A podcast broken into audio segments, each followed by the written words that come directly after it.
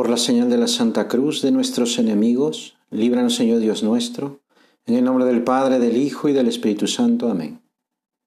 Señor mío y Dios mío, creo firmemente que estás aquí, que me ves, que me oyes. Te adoro con profunda reverencia.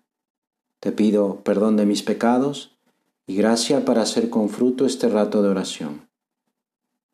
Madre mía Inmaculada, San José, mi Padre y Señor, Ángel de mi guarda, interceded por mí.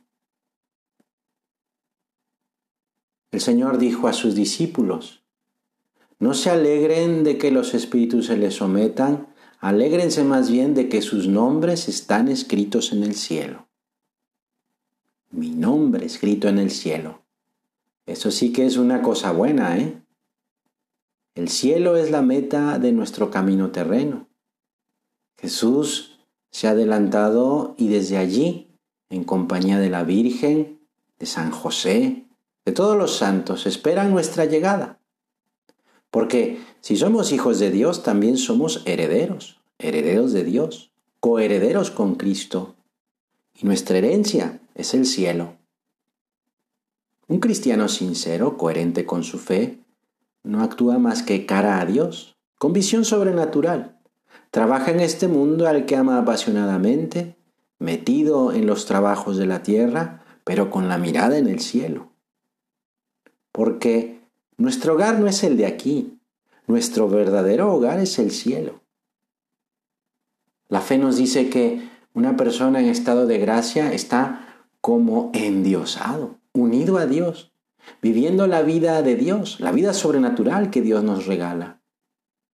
Sí, somos hombres y mujeres, no ángeles, seres de carne y hueso, con corazón y con pasiones, con tristezas, con alegrías, pero con esa elevación que nos da la gracia en esa unión con Dios. En toda la persona se vive como un anticipo de lo que será el vivir con Jesús en el cielo. Y para ir al cielo hay que ser fieles, corresponder al amor de Dios. Y para ser fieles sí hay que luchar ir adelante en nuestro camino tratando de vivir muy unidos a Jesús, dejándonos conducir por esa promesa del mismo Jesús, que nos dice, yo voy a preparar un lugar para ustedes y cuando me vaya y les haya preparado un lugar, vendré otra vez y me los llevaré conmigo, para que donde yo estoy, estén también ustedes. Qué amor nos tiene el Señor.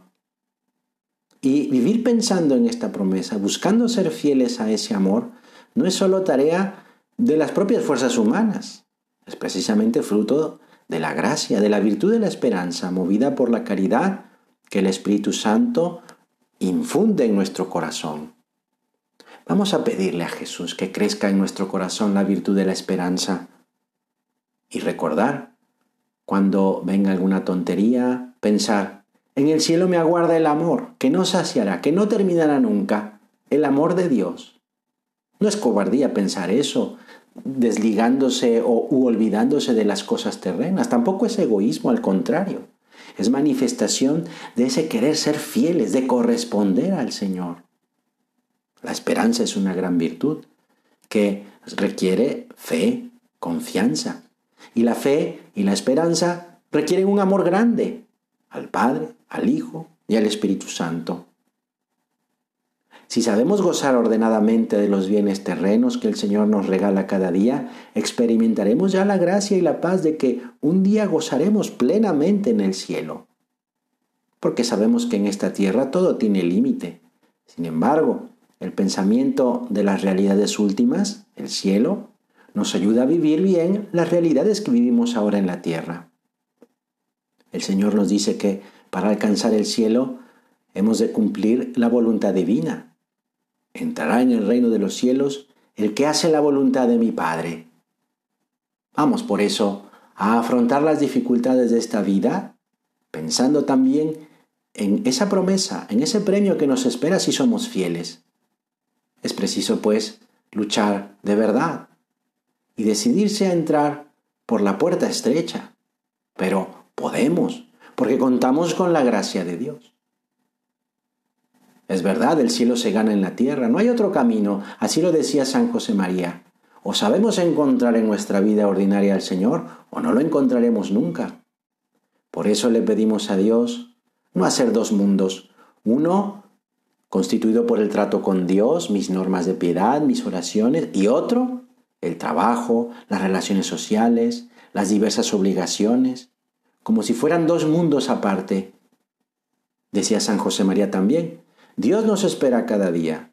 Sabedlo bien, hay algo santo, divino, escondido en las situaciones más comunes que toca a cada uno descubrir. Hay que descubrir pues ese algo divino que se esconde en mi vida de cada día. Porque el que descubre a Jesús en su vida ordinaria tiene ya esa anticipación del cielo. Entonces vendrá la alegría y el gozo de saberse querido, muy querido, amado, porque nos daremos cuenta del lugar donde está escrito nuestro nombre, en el corazón de Jesús, y también en el de su madre, nuestra madre. Te doy gracias, Dios mío, por los buenos propósitos, afectos e inspiraciones que me has comunicado en esta meditación. Te pido ayuda para ponerlos por obra. Madre mía Inmaculada, San José mi Padre y Señor, Ángel de mi guarda, intercede por mí.